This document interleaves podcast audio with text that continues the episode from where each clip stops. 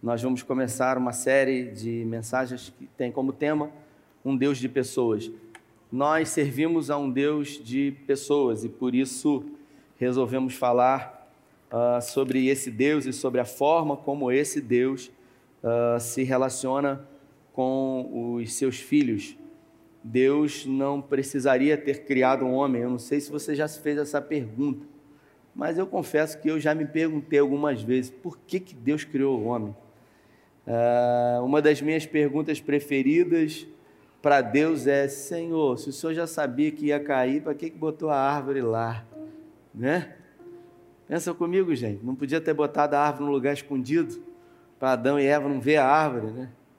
Mas só é livre, só é verdadeiramente livre quem pode escolher, quem decide comer ou não comer, pecar ou não pecar. Esse é o nosso Deus.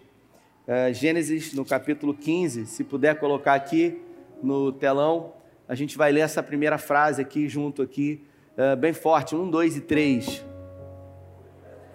Não, pera aí, gente, o pessoal em casa está ouvindo a gente. Esses dois microfones aqui, ó, eles captam tudo. Isso aqui é um, um som ambiente. O rapazinho ali, ele aumenta, você consegue aumentar? E aí o pessoal que está em casa vai ver aquela voz assim de coral. Então foi ensaio primeiro, hein? Um, dois e três.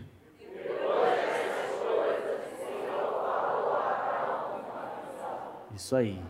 Peraí, peraí, gente. Só a frase só. Vocês se animaram demais. Eu acho que a dose de animação foi muita. Eu, eu caprichei. Então diz assim: depois dessas coisas, o Senhor falou a Abraão em visão. Deus falou a Abraão em visão. Falou o que? A Bíblia vai falar. Mas tão importante quanto o que Deus falou, é a gente se atentar para alguns detalhes que às vezes passam despercebidos, que é depois dessas coisas. E depois dessas coisas quais? Que coisas são essas que aconteceram e depois dessas coisas, Galotinho? Deus falou em visão para Abraão. É como se depois da pandemia o Senhor falou em visão, depois dessas coisas. Que coisas são essas? Se você acompanhar o texto, talvez em casa, você vai perceber que algumas coisas boas e algumas coisas ruins haviam acontecido com Abraão. Como, por exemplo, a fome alcançou uh, Padã Arã e toda aquela região, e ele precisou, ele foi obrigado a se dirigir para o Egito. E ao se dirigir para o Egito, um dos primeiros sentimentos que o pai da fé, que o amigo de Deus, que a um, das um daqueles que se encontram na coluna vertebral de Hebreus, no capítulo 11, sentiu quando foi para o Egito, foi medo. Espera aí, mas o pai da fé, você imagina um cara que é pai da fé, né? É o cara que tem muita fé, né? A gente pensa. E a gente imagina que quem tem muita fé não tem medo.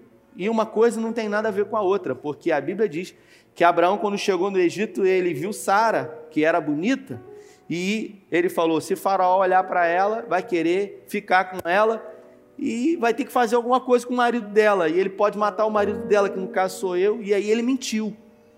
Então, havia acontecido uma grande fome, ele havia saído uh, para o Egito. Antes disso, ele havia uh, tido problemas com os pastores de Abraão, com os pastores de Ló. O rebanho deles haviam crescido de uma maneira extraordinária e ele precisou realmente se apartar de Ló, e você conhece um pouco da história. Uh, Ló ele, ele caminhou segundo a visão humana, né? ele olhou para as colinas verdejantes de Sodoma e Gomorra e ele deixou para o seu tio, que gostava muito dele, o deserto. E Deus fez a Abraão, uh, baixa um pouquinho o retorno para mim, por favor, aqui, prosperar no deserto. E isso mostra para a gente uh, que não importa onde você esteja, o que realmente importa é com quem você está nesse lugar. Porque se Deus está com você, até no deserto, Ele faz você prosperar. E foi assim com Abraão.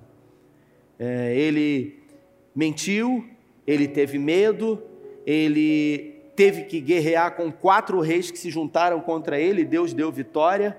Uh, o sobrinho dele foi para Sodoma e Gomorra, se deu mal e ele foi resgatar o sobrinho dele. E se você vê a história de Abraão, uma história que foi construída de uma forma ilógica, de uma forma extraordinária.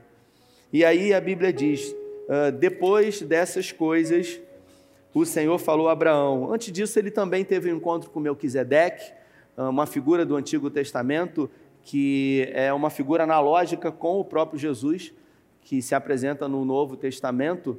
E depois de despojos de guerra, ele dizimou, ele deu o dízimo a Melquisedeque que o abençoou.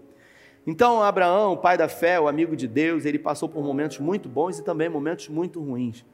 E aqui o texto diz: depois dessas coisas, o Senhor falou a Abraão numa visão: Não tenha medo, Abraão, porque eu sou o seu escudo, grande será a sua recompensa. Abraão teve medo e Deus falou para ele: Não temas, não tenha medo.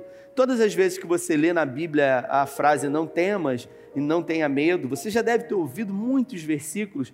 O profeta Isaías ele fala muito no capítulo 41. Uh, ah, não temas, não se assombre, eu sou o teu Deus, estarei contigo. Uh, o próprio salmista, o Davi, ele fala, né, ainda que eu ande pelo vale da sombra da morte, não temerei. E Ezequiel fala é, sobre não temer. Todas as vezes que Deus fala com o seu povo essa frase, não temas, depois dessa frase, ele não para. Porque não é um Deus dizendo assim: olha, está com medo de quê, Vivi? Não precisa ficar com medo. Fica tranquila. Não, fica, não precisa se desesperar. É, uma coisa é a pessoa estar tá com medo e eu chegar para essa pessoa e dizer: ah, não fica com medo.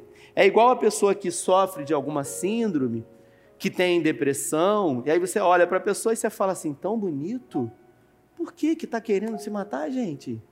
Não tenha medo, não fique com medo, não. Todas as vezes que Deus declara a frase não temas, depois da frase ele declara uma promessa. E nessa frase, se puder colocar aqui, ele diz: Não temas, não tenha medo, Abraão, eu sou o seu escudo. Ele diz para Abraão que é o escudo de Abraão. Ele fala assim: Pode vir o que vier, que eu vou proteger você você vai estar seguro. Ele declara algumas promessas e ele diz: grande será a sua recompensa. E se você vê no texto aqui, Abraão aproveitou a oportunidade, porque em Gênesis no capítulo 12, Deus falou para ele: sai da tua terra, do meio da tua parentela e vá para uma terra que eu te mostrarei. Só que de 12 até 15 aconteceu muita coisa. E você acha que com Abraão Deus ficava falando todo dia? Igual ele fala com muita gente aí, que fala assim: Deus falou comigo. Eu tenho inveja desse pessoal e às vezes eu confesso que eu já falei: Senhor, por que está falando com ele e não está falando comigo? Então Deus já ficou anos sem falar com Abraão. E aqui Deus havia declarado que faria dele uma grande nação. Você sabe qual era o maior sonho de Abraão? Era o sonho de qualquer hebreu daquela época: ter uma descendência frutífera, uma grande descendência. Naquela época, todas as vezes que você tinha um filho, simbolizava que a sua descendência iria ser perpétua. Se você tinha um filho homem, você se alegrava muito. Todo hebreu ele se alegrava mais com um filho homem do que com uma filha mulher, porque ele sabia que mais descendentes viriam. Mas quando ele tinha uma filha mulher, ele não ficava atrás, porque era dinheiro em caixa. Porque para cada filha que ele tinha, ele sabia que iria pedir um, um dote. Então, filha mulher era uma espécie de poupança. Filho homem era certeza da sua descendência. E Abraão, ele não tinha filho nenhum. E Deus havia prometido em Gênesis no capítulo 12. Só que Deus não falou mais nada. Sabe quando Deus não fala nada, fica quieto? Ele fala uma vez e ele não fala nada e fica muito tempo sem falar. E aí, quando Deus viu que Abraão estava com medo, foi para o Egito, se enrolou todo, ele falou com Abraão: Não temos, eu sou o seu escudo e grande será a sua recompensa. Quando Deus falou com Abraão, Abraão aproveitou. Pô, vou aproveitar que Deus está falando comigo, vou perguntar para ele. Aí Deus ouviu Abraão que disse para ele o seguinte: Senhor, o Senhor me prometeu, só que até agora não veio. E assim, vamos ser sinceros aqui, vamos bater um papo. Sarinha não tá essas coisas todas mais, né? Já passou o costume das mulheres, ela já havia passado o período de de menopausa, ela não podia mais ter filhos e ela era estéril. Abraão velho, cansado, Sara estéril e de idade. Então, uma impossibilidade muito grande. Tudo dizia que não, quando tudo diz que não, tua voz me encoraja a prosseguir. é mais forte do que eu, né? E é nesse momento que é exigido de Abraão uma fé maior do que a fé que ele tinha. Sabe quando na sua vida, uh, Caleb, uh, é exigido de você ir no limite da sua fé? Sabe quando você tem uma fé que, pequena ou grande, é a fé que você tem, e de repente um desafio é colocado diante de você que você olha para a fé que você tem e você sabe que ela é incompatível com o tamanho do desafio que você tem. Você fala assim: não acredito. E você tem medo. Abraão, ele foi no limite da fé dele, no limite. Quando ele achou que não ia dar mais jeito, ele falou: vai dar ruim esse negócio. E muitas são as vezes que a gente se encontra no nosso limite. Às vezes a gente desconta na mulher, no filho, no funcionário, no patrão, nunca no pastor. Mas nunca em Deus. A gente tem medo, sabe que ele ele é poderoso para fazer. E quando a gente cisma de achar que ele vai castigar, a gente tem mais medo ainda. Então a nossa relação com Deus é uma relação que a gente acha que ele é mais um Deus castigador do que um Deus abençoador. E Abraão ele vai e conversa com o Senhor, ele dialoga, ele diz: Senhor, eu só tenho esse, esse meu servo aqui, vai ser ele. E Deus fala com ele: Não vai ser ele, vai ser da tua descendência. Deus avisa para ele. Deus fala para ele: Vai ser da sua descendência, fica tranquilo. E ali a Bíblia diz assim, versículo 6: Abraão creu no Senhor e isso lhe foi creditado como justiça. Você sabe que ele, até um momento, ele não acreditava. Só que depois de uma relação, de uma conversa com Deus, foi exigido dele uma fé que ele não tinha, porque ele estava no limite da fé dele. E quando foi exigido dele essa fé maior, Deus falou com ele e ele teve essa fé maior. E por isso ele foi justificado pela fé que ele teve. Então a primeira coisa que eu entendo aqui é que Abraão, ele precisou confiar no Senhor. Ele sabia o que ia acontecer, sim ou não, irmãos? Sabia ou não? Ele sabia, porque Deus falou para ele: Eu vou levar você para uma terra, você vai prosperar. Só que Deus falou o final. O meio do caminho, Deus não fala. É assim na sua vida? É assim na sua vida, sim ou não? E no meio do caminho você fica assim: por que, Senhor? Mas, Senhor, eu sou crente. Senhor, igual uma pessoa que me procurou essa semana que está vivendo uma injustiça terrível terrível uma injustiça. E eu falei. Aí ela, a pessoa falou: Ah, eu achei que ia trazer a solução, não trouxe até tal dia. Eu falei: Senhor, o senhor vai fazer? Eu falei: Meu irmão, se tem injustiça é porque não acabou, não é o fim. Porque Deus não toma o culpado por inocente. Na 1, no capítulo 1. Abraão chama Deus para uma conversa, Deus abre a guarda e fala: pode falar. E ele fala. E Deus fala para ele: tenha fé. E ele acredita. E ele tem essa relação com Deus ao ponto de Deus declarar para ele o que iria fazer. Então, sinceridade diante de Deus nunca vai prejudicar ninguém. O que Deus não gosta é, é de uma vida facebookiana, uma vida de Instagram, que é uma mentira.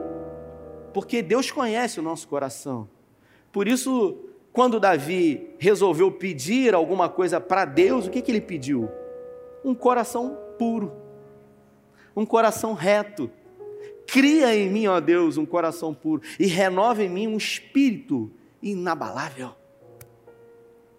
E aí a gente vê Abraão aqui, com sinceridade diante do Senhor. Mas é uma grande impossibilidade. Todas as vezes que você estiver de diante de uma grande impossibilidade, vai exigir simplesmente um grande milagre da parte de Deus. É simples assim. É difícil a gente viver isso, mas é simples assim. Assim como no capítulo de Lucas, no capítulo 1, no versículo 37, quando o anjo fala para Maria que ela ia ficar grávida do Espírito Santo. E ela fala: Como isso poderá? Nenhum homem coabitou comigo. Aí o anjo diz para ela: Fica tranquila. Para Deus, nada é impossível. E aí a gente vê aqui, depois dessa conversa, Deus declarando para ele no versículo 7: Disse-lhe ainda: Eu sou o Senhor que tirei você de Ur dos Caldeus para dar-lhe a terra como herança. Perguntou-lhe Abraão: Soberano Senhor, como posso saber que tomarei posse dela? Deus falando e Abraão perguntando. Deus prometendo e Abraão ainda assim duvidando da parte do Senhor. Então, mesmo as pessoas que têm fé, elas têm medo. Porque o fato de você ter medo não impede que você tenha fé no Senhor. Porque a vida humana é uma vida que você vai lidar com impossibilidades, com perdas, com dificuldades. Mas o mais importante é como você lida com isso. E aí, se você observar, Deus resolve declarar para ele a história. Tem uma mensagem minha que eu já preguei, eu acho que foi o ano passado. Ela tem até algumas pulseiras aí que foram feitas aqui na igreja. O futuro está pronto. E quando eu preguei essa mensagem, o futuro está pronto, a ideia era trazer a concepção de que em Deus, para Deus, o futuro sempre esteve pronto. Porque se você ler esse texto aqui, na mesma conversa, Deus começa a falar para Abraão aquilo que iria fazer com o povo dele lá na frente, 420 anos depois que o povo, Caleb, ia ser subjugado aqui. Deus revelou o futuro para Abraão 420 anos antes. Aí eu pergunto para você: o futuro estava pronto ou não estava em Deus? E Deus havia revelado para ele ainda. Eu pergunto para você: você acha mesmo que o seu futuro não está pronto? Você acha mesmo que o que vai acontecer com você, que serve e que tem esse Deus poderoso como Pai, vai ser obra do acaso?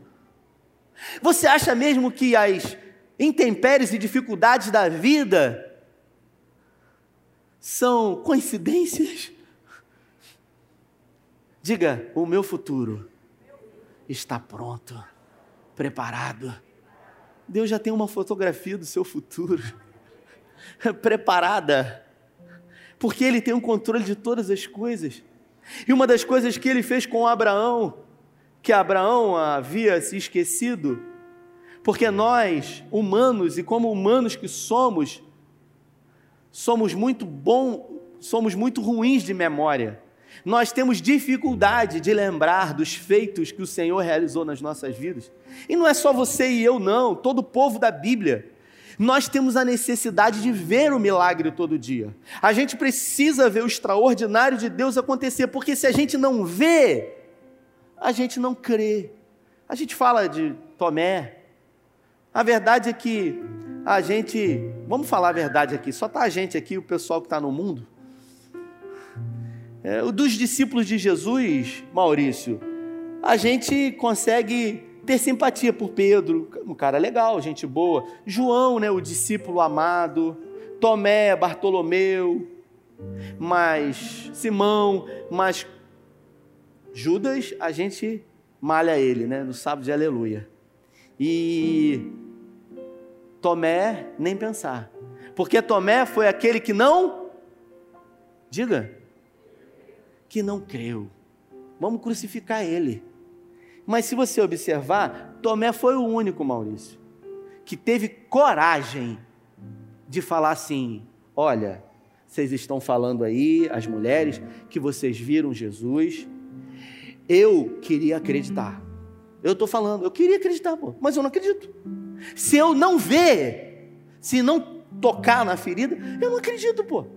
Aí eu pergunto para você, você acha que só ele que não acreditou? Só ele que não que teve coragem de dizer que não acreditou, teve um monte aqui. Ele poderia dizer. Só que quando hum, ele falou, eu não acredito. Ele não falou, ah, é mentira. Ele falou, eu preciso ver para crer. E a Bíblia fala que quando Deus, Jesus se apresentou para os onze, ele se apresentou de uma forma coletiva. Mas quando chegou em Tomé, ele chamou a parte. Ele falou: Vem aqui, meu filho, coloca a mão aqui. Não foi, você não acreditou, né? Jesus falou assim: Pode tocar, filho. Ele teve um encontro individual com Jesus. Ele foi premiado. Porque ele foi sincero. Então, todas as vezes que nós usamos de sinceridade com o Senhor, nós recebemos dele uma grande recompensa. Abraão, ele teve medo e Deus falou para ele: Não temas, porque eu sou o seu escudo, e grande será a sua recompensa. Então quantas, então, quantas foram as vezes que você teve medo? Que você achou que não ia dar certo? Que não ia acontecer? Que o Senhor não ia operar? Mas sempre no último momento, no limite da sua fé, quando você achava que não tinha mais jeito, quando você achava que era impossível, Deus se fez Deus do impossível realizando na sua vida e mostrando que Ele é Deus. Ele chama Abraão e ele diz para Abraão: Abraão, eu sou Deus que tirei você do Iraque, lá em Ur dos Caldeus hoje, no Iraque de hoje. Aí eu pergunto para você: é o mesmo Deus que fez o que na sua vida? O que Deus fez na sua vida que hoje você poderia dizer, Sidney? Nós você compartilhou comigo um grande milagre que o Senhor fez na sua vida. Quando num tempo de pandemia muitos diriam: Ah, isso aí é impossível. Foi ou não foi, Sidney? Se é impossível, isso é obra do Deus do impossível. Se o seu problema é um problema de doença, ele se manifesta sendo um Deus de milagre. Então, Deus ele sempre se apresenta para você como um Deus que atende às necessidades daquele que o busca, porque você é filho, porque você é filha. Mas nós resolvemos sempre é olhar para as dificuldades, para as impossibilidades, para aquilo que dificulta o milagre acontecer. Escute o que eu vou dizer para você. Deus é especialista em nos surpreender. Porque ele conhece a história. Deus ele não está preso àquilo que eu e você estamos aprisionados ao cronos. Segundos, minutos, horas, dias, meses, anos. Deus ele está numa esfera além do cronos, ele trabalha no kairos, no tempo dele. Quando ele olha para a história, ele não vê a dificuldade que você está passando somente, ele vê você nessa dificuldade. Quando ele olha para você, ele vê você lá na frente. Se você observar a história de Jó, Jó era um homem reto e íntegro e amava Deus acima de todas as coisas. E a Bíblia diz que ele oferecia sacrifícios ao Senhor pelos seus filhos. Pensa num cara que amava os filhos. Ele falava assim: porventura, se eles pecarem, né? vai que eles pequem eu vou oferecer sacrifício. Se eles pecarem, ele amava o Senhor e amava demais os filhos.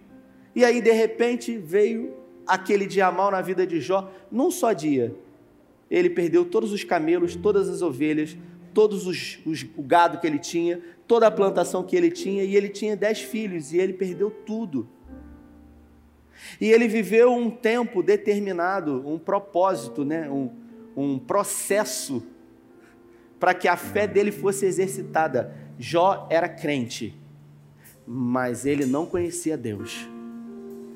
Você quer saber o lugar de conhecer Deus? É no fogo, é na adversidade, por isso ele disse: Antes eu conhecia o Senhor de ouvir falar, hoje os meus olhos te veem. Porque ele viu, ele experimentou. Assim como o salmista diz: para você saber quem é Deus, você precisa experimentar dele. Você precisa provar. Provai e vede que o Senhor é bom. É preciso provar, é preciso experimentar do Senhor. E Jó ele tinha muito medo de perder os filhos e, e ele perdeu os dez filhos na história. E a Bíblia diz que Deus restituiu tudo em dobro para Jó. Ele tinha 3 mil camelos, Deus deu 6 mil camelos. Ele tinha uh, ah, 6 mil jumentas, Deus deu 12 mil jumentas. Eu não sei a quantidade, eu sei que Deus deu tudo em dobro para Jó, para tudo que ele perdeu. Só que com os filhos de Jó, quando eles morreram, Deus não deu 20 filhos a Jó. porque Jó não havia perdido os filhos, porque os filhos de Jó morreram no Senhor, e aqueles que morrem no Senhor estão com ele, e certamente nós estaremos com eles também. Por isso hoje Jó se encontra lá, adormecido com os seus filhos. Jó não perdeu os filhos. Se você perdeu alguém que muito você amava nessa pandemia no Senhor, fique tranquilo, você não perdeu. Você vai estar eternamente com esse alguém. Então, querido e querida do Senhor, eu quero dizer para você nessa noite: é muito importante que você aprenda a lidar com as suas perdas. Nunca se viveu num tempo tão propício para fazer uma avaliação da vida e ver que você precisa muito menos para você viver do que você tem, do que você sempre buscou. A verdade é que o tempo que a gente está vivendo hoje é um tempo da gente valorizar as pessoas, para que a gente entenda que fomos criados por Deus para usar as coisas e amar as pessoas a sua vida inteira e a minha, não porque ainda Tito não foi para a escola, mas se tivesse, era reclamar da mensalidade da escola que você colocou os seus filhos, né? Ir lá pedir desconto, ameaçar que ia tirar, e hoje aquilo que era seu por direito, a educação dos filhos foi entregue novamente para você, e você que é mãe e pai, ó. Você está pensando assim, como que aquela professora aguenta? Aquela mulher devia ganhar um prêmio. Não, ela devia ser mais valorizada. E a gente então hoje está tendo a oportunidade de valorizar. Hoje foi nos dado de volta aquilo que é nosso. A vida é sua. Tem gente que quer que Jesus viva a vida dele. Jesus não vai viver sua vida, ele morreu a sua morte, para que você viva a sua vida nele e desfrute do melhor dessa terra nele. Mas para isso, às vezes a verdade é que a gente precisa ser chacoalhado, a gente precisa parar e, e olhar para a vida e, e avaliar se o rumo que a gente está tomando é um rumo certo. Porque quantas foram as vezes que nós, antes de pandemia, fazíamos coisas. Teve um, um empresário da igreja que me procurou e falou: Pastor, eu tinha 12 pessoas na minha loja. Tinha 12. Hoje tem 8. Tranquilamente. falei, meu irmão, então aprenda a administrar melhor o seu dinheiro. Aprenda com a palavra de Deus a poupar o seu dinheiro, a guardar, porque o dia mal, ele não pode vir, não, ele vai vir. E você pode até amarrar que vai soltar, porque a Bíblia diz que o dia mal ele vem para o crente e, e para o justo e para o ímpio. Vai vir, vai bater na sua porta. Agora, a forma como você lida com as suas perdas vai determinar se você vai permanecer no caminho ou não. Nós servimos a um Deus de promessa. Todas as vezes que Deus declara uma promessa na Bíblia, essa promessa revela o caráter dele para nós. Agora, o seu posicionamento de fé em relação à promessa de Deus vai declarar a natureza da sua fé. Abraão, ele resolveu crer contra a esperança. Vem aqui, Dani, por favor. Você imagina um homem formado. Era Isaac. Depois que Deus deu, Deus falou: Abraão, meu filho. Aí ele, sim, Senhor. Então, tem um pedido para fazer para você. Pode fazer, Senhor. Eu quero o seu filho Isaac.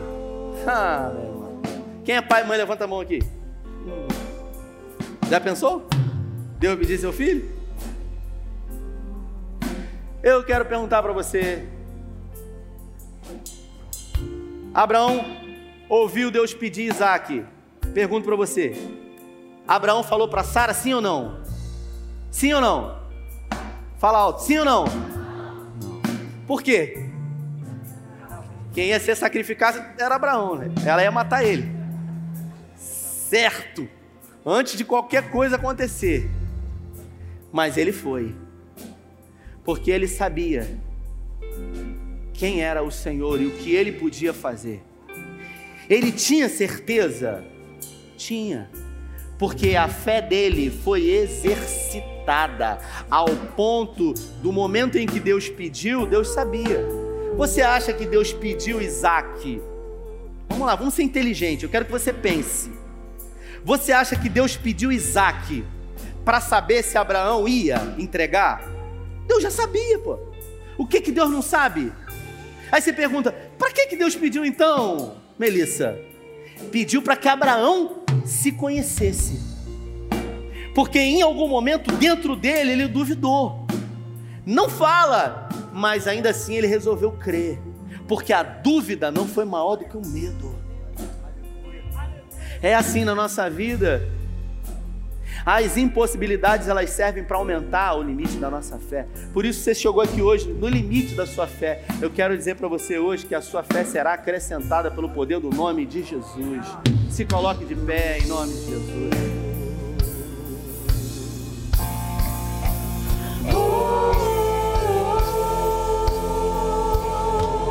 Você que é um improvável.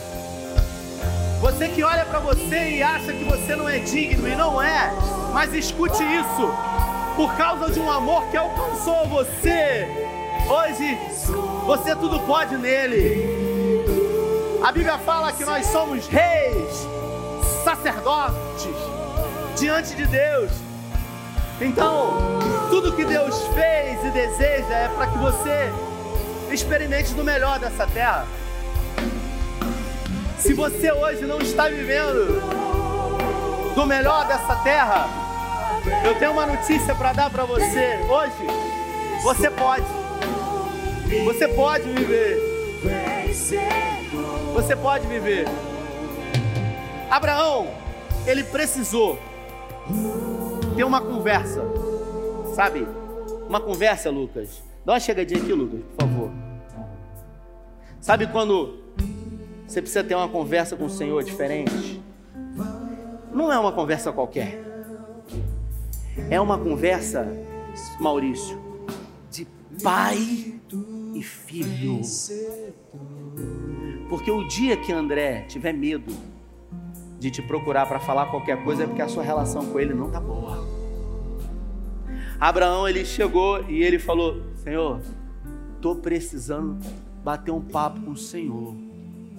Sabe quando você não tem outro caminho senão olhar nos olhos e, e falar assim: não estou entendendo.